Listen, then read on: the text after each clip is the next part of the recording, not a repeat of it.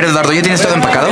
Pues los MP3 están en mi iPod, eh, los archivos en mi computadora, los ringtones en mi teléfono, nomás esa televisión que está ahí media mal colgada.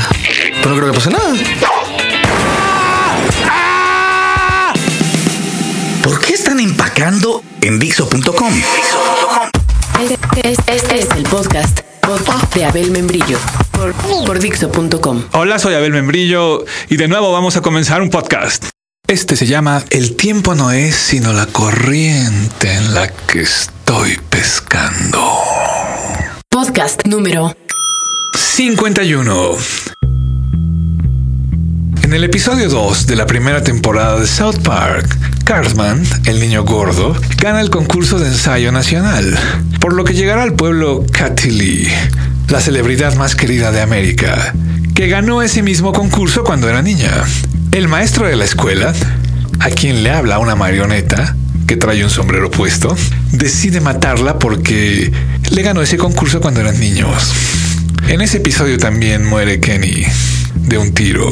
Y el cocinero, que igualmente ya murió y feo, le canta a Katy Lee en cadena nacional esta rolita donde le dice que se la quiere tirar.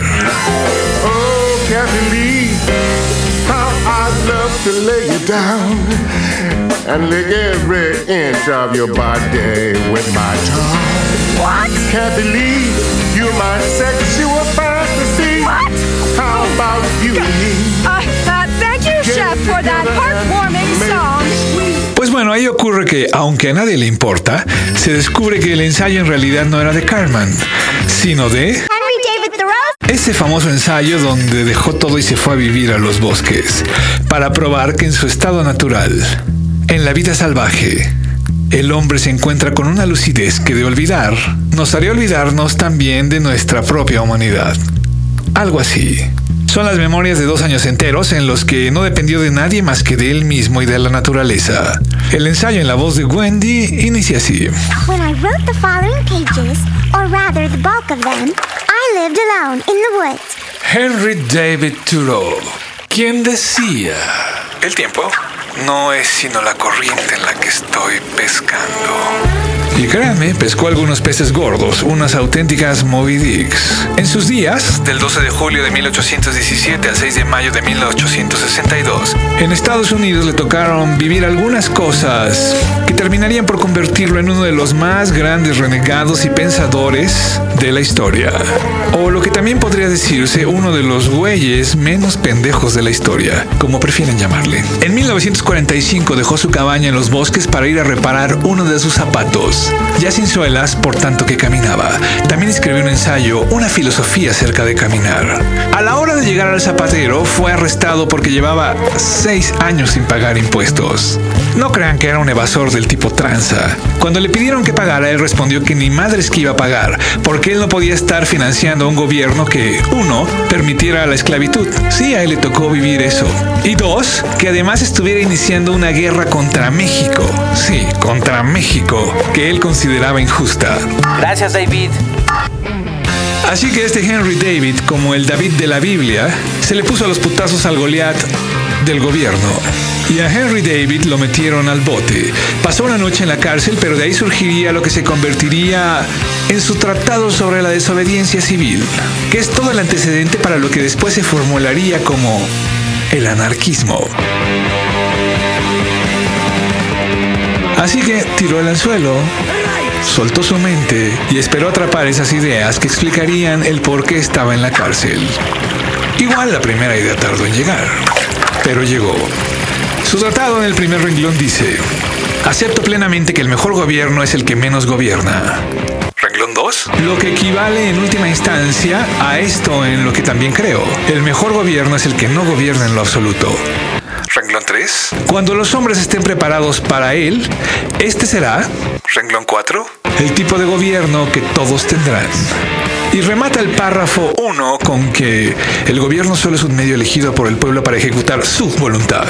Y está igualmente sujeto a sufrir abusos y corrupción antes que el pueblo llegue a actuar a través de él. Lo prueba la actual guerra mexicana, obra de relativamente pocos individuos que utilizan el gobierno como instrumento personal. Largo del texto, no pide inmediatamente que no haya gobierno, sino pide inmediatamente un gobierno mejor. Y plantea que si ahora él no cumple la ley es porque sigue a su conciencia.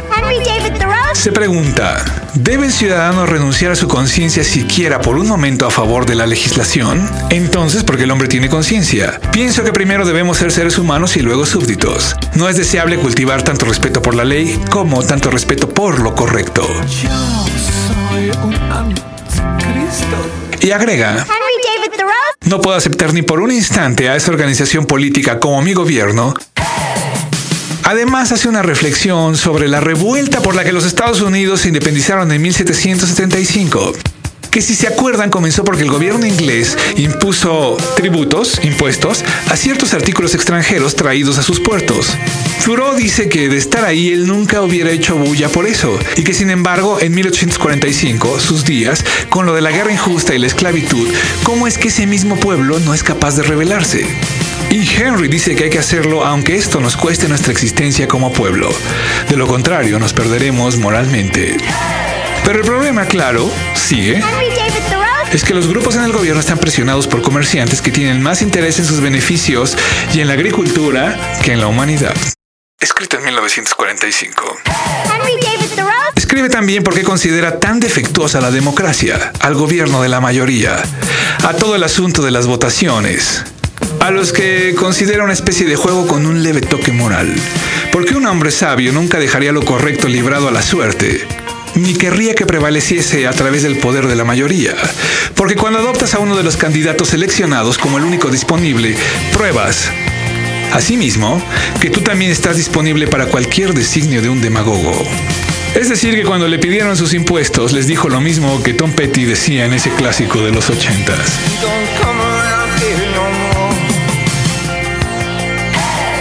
También que no se trata tampoco de que es deber del ser humano dedicarse a la erradicación de algún mal por enorme que fuere.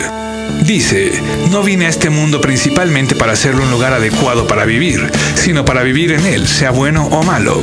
El hombre no debe hacerlo todo, pero sí algo. Hace seis años que no pago el impuesto personal. Por este motivo me detuvieron en una noche en la cárcel. Porque no comprendo por qué todo es hablar, y hablar y hablar y hablar y hablar. Por ejemplo, los que están en contra de la esclavitud, ¿por qué no mejor se niegan a pagar sus impuestos al Tesoro Nacional? La acción como principio es lo esencialmente revolucionario. Si un solo hombre no pagara impuestos, aunque fuera solo uno, y liberara a todos sus esclavos, iniciaría la abolición de la esclavitud. Porque no importa lo pequeño que parezca el comienzo, lo que se hace bien una vez está bien hecho para siempre. También, existen leyes injustas. ¿Debemos conformarnos con obedecerlas o debemos tratar de enmendarlas y acatarlas hasta que hayamos triunfado? ¿Por qué el gobierno no aprecia a su sabia minoría? ¿Por qué no alienta a sus ciudadanos a estar alertas para señalarles sus faltas y así poder actuar? ¿Por qué a quien lo hace lo considera su enemigo? ¿Por qué siempre crucifica a Cristo, excomulga a Copérnico y declara rebeldes a Washington y a Franklin? Y ahora más del Tratado sobre la Desobediencia Civil de... Henry David Thoreau. Si un millón de seres humanos no pagaran los impuestos este año, la medida no sería ni violenta ni sangrienta, como lo sería en cambio pagarlos para dar al Estado la posibilidad de que cometa actos de violencia y que se derrame sangre inocente. Esta, en efecto, es la definición de una revolución pacífica, si tal es posible. Henry David Thoreau. Aclara que por otro lado nunca se negó a pagar el impuesto de las carreteras, para que se vea que no era tan radical, para que se vea que lo que él quiere es ser buen vecino, no buen súbdito.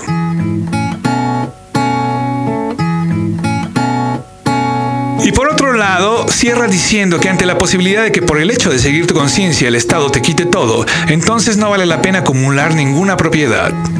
Porque como dijo Confucio, si un Estado es gobernado por los principios de la razón, la pobreza y la miseria son motivos de vergüenza. Así que si un Estado no es gobernado por los principios de la razón, entonces la riqueza y los honores son motivos de vergüenza. Al final habla más o menos de que el estado ideal es aquel que lleva a su pueblo a usar su poder para que un día se logre que el pueblo deje de depender de un estado. A tal nivel de convivencia y de organización habría que llegar. Ese debería ser el fin último de un estado, una escala de evolución humana. Eso a grandes rasgos es lo que escribió en 1845. ¿Qué dicen? ¿Perdió David contra Goliat? ¿O será que la pelea aún no termina y la pedrada sigue viajando en el aire? Eso fue lo que escribió en 1845. Henry David Thoreau. Ese fue el ensayista que ganó el concurso en el episodio número 2 de la primera temporada de South Park. Un programa de nuestros tiempos, tiempos en que la corriente sigue fluyendo.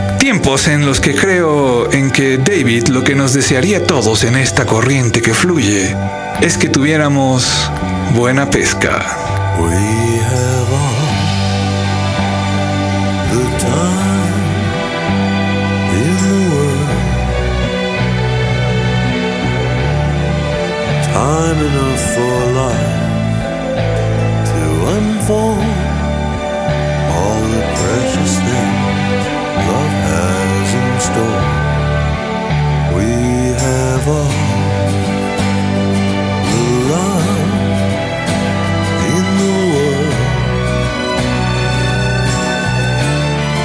And if that's all we have, you will find we need nothing more.